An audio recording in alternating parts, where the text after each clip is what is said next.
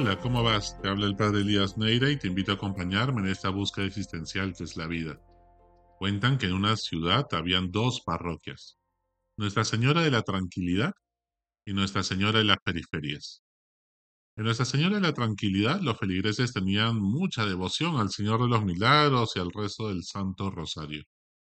Se esmeraban en celebrar muy pulcramente la Santa Misa. Todos comulgaban de rodillas y en la boca cuando algún novato comulgaba de pie o en la mano, los demás lo miraban tan feo y lo criticaban tanto que no se atrevía a volver a hacerlo. El coro había aprendido varias canciones en latín para darle mayor solemnidad a las celebraciones litúrgicas. Y bien hay que reconocer que muchas veces varios feligreses chismeaban y criticaban a las espaldas unos a otros, todos eran muy obedientes al párroco y le hacían caso sin chistar. Los deseos del párroco eran ley. Bastaba que manifestara que deseaba una torta de María Almenara para que toda la feligresía compitiera por ver quién llegaba primero con la torta y la compraba para dársela al párroco. Los feligreses cuidaban con sumo esmero a los padres de la parroquia, pues las vocaciones religiosas y sacerdotales eran el tesoro de la iglesia. El padrecito tenía tanto celo pastoral que todos los años organizaba viajes a Tierra Santa y a los santuarios marianos de Europa, Fátima, Lourdes y demás, para llevar a los feligreses más pudientes a la peregrinación y así poder pasear con ellos. Los feligreses de la parroquia Nuestra Señora de la Tranquilidad estaban al servicio del Padre, por lo que en las asambleas y consejos parroquiales decidían ejecutar lo que se les pidiera, por el bien de la parroquia, la gloria de Dios. Así tengan que sacrificar su tiempo familiar y sus quehaceres laborales, pues cuidando a sus familias y a su trabajo. Vivían pendientes de las apariciones de la Virgen, que les daba escarcha, aparecía en medio de arcoíris, y que además les daba mensajes en los cuales les decía que se acercaba el fin del mundo. Además estaban pendientes de revelaciones privadas también de algunos sacerdotes o laicos iluminados, con esta sabiduría especial que los hacían una especie de élite dentro de la iglesia. Algunos feligreses decían recibir carismas especiales de profecía y don de lenguas, por lo cual también eran parte de esta élite que Dios quería más, convirtiéndose en la envidia de los demás feligreses, que se sentían menos queridos por Dios, por no ostentar ningún superpoder. Los laicos recibían una exigente formación en teología para clérigos, centrada en la teología del cuerpo, el riesgo del globalismo y la Agenda 2030 de las Naciones Unidas, y cómo el feminismo y la izquierda surgía del Foro de Sao Paulo se habían infiltrado en la Iglesia Católica a través del Papa Francisco, a quien no se debía obedecer, por lo que había que defender su fe contra estos enemigos diabólicos. En la parroquia se organizaban tres grandes acciones misioneras en el año, procesión del Viernes Santo, con el Vía Crucis, la procesión del Corpus Christi y la procesión del Señor de los Milagros. Algunas veces también se hacía la procesión por el Sagrado Corazón de Jesús.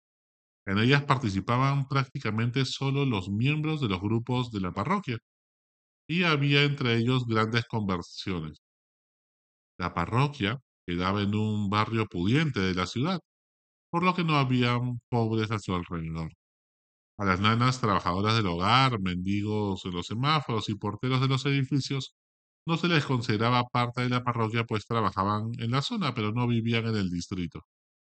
Por lo cual la atención se centraba en la gente que sí vivía aquí. Por ello, la pastoral social se centraba en el cuidado de las mascotas, perros, gatos, loros, sobre todo perros y gatos vagabundos del vecindario, a los cuales había que atender con mucha compasión. El párroco era tan misericordioso, pues en un gesto de solidaridad había también adoptado a dos perros y dos gatos para que lo acompañen en su soledad. En la parroquia cada vez había menos jóvenes y niños, ante lo cual el párroco predicaba con mucha energía a las familias, increpándoles que debían tener más hijos, pues son un don de Dios, y no cerrarse a la vida así como hacía todo un análisis sociológico del daño que hacen las redes sociales, la ideología de género y el relativismo a los jóvenes que se están yendo a la perdición porque las familias están en crisis y se van de la iglesia. La culpa se las achacaba a las familias y a la sociedad, pues la catequesis de primera comunión y confirmación, y además la catequesis también para los matrimonios, para los novios que se iban a casar, funcionaban de las mil maravillas. Funcionaban tan bien desde que se renovó hace 30 años estas catequesis. Por supuesto que el padre no solo les hablaba de eso en las misas, también les predicaba de la importancia de la limosna para la manutención de la parroquia y del párroco, y de los criterios doctrinales para votar cristianamente en las próximas elecciones, donde el país estaba amenazado por los progresistas y estas fuerzas diabólicas. En la parroquia de la tranquilidad, todo iba de maravillas, todos pensaban igual, pues los otros que pensaban un poco distinto ya se habían ido porque vivían como paganos. El padre era venerado por sus acólitos como un santo en vida, pues heroicamente había realizado misas con sus feligreses escondidas durante los momentos de mayor contagio en la pandemia, porque la Eucaristía es primero, pero que lamentablemente los obispos también pues son mundanos y habían sido muy sumisos al poder político, no permitiendo que se abra las iglesias en la pandemia, para poder atender la vida espiritual de sus feligreses. Por otro lado, en la parroquia Nuestra Señora de las Periferias, tenían devoción a algunos santos, pero centraban su espiritualidad en Jesucristo. Cuidaban que haya misa para niños y una misa juvenil para poder atraer a los jóvenes hablándoles en su propio lenguaje. La gente comulgaba de rodillas o de pie, o en la boca o en la mano, con libertad según su propia sensibilidad, y nadie se sentía juzgado por ello. El coro cantaba canciones que fácilmente todos puedan cantar.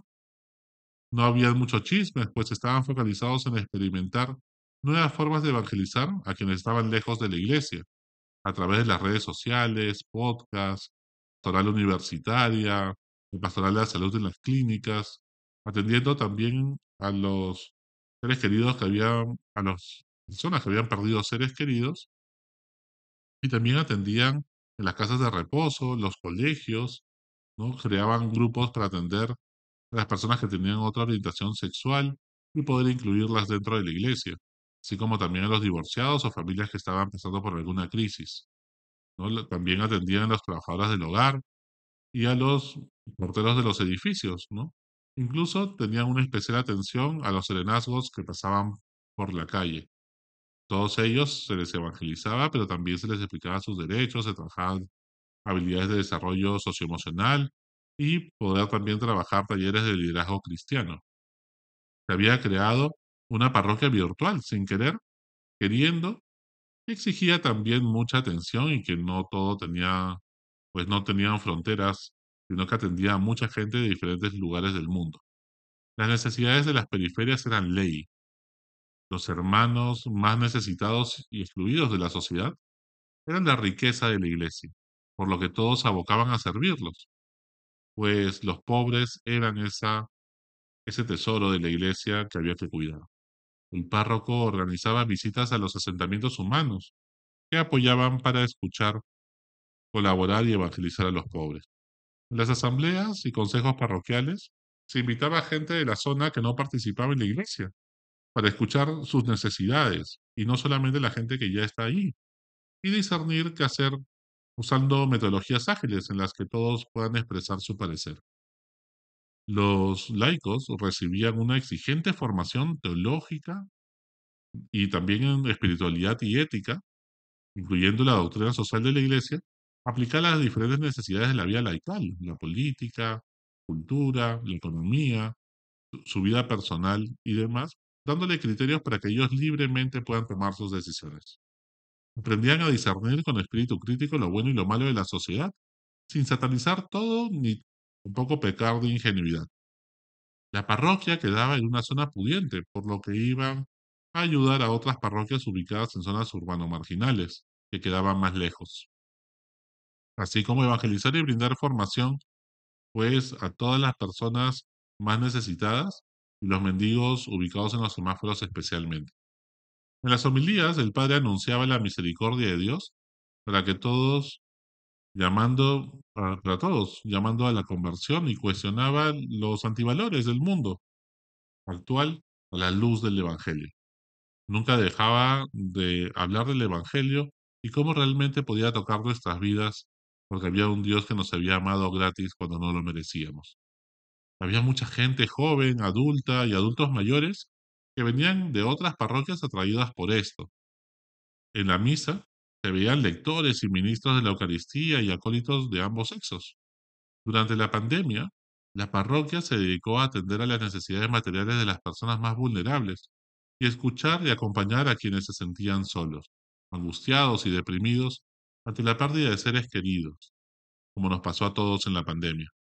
El párroco no era visto como un santo, tenía defectos y los mostraba y se, se mostraba también vulnerable como un ser humano, pero sí era visto como alguien muy cercano, trabajador, que amaba a Dios y a la gente con mucha sencillez y también se le notaba muy feliz en todo lo que hacía. Era sin duda una iglesia donde había lugar para todos.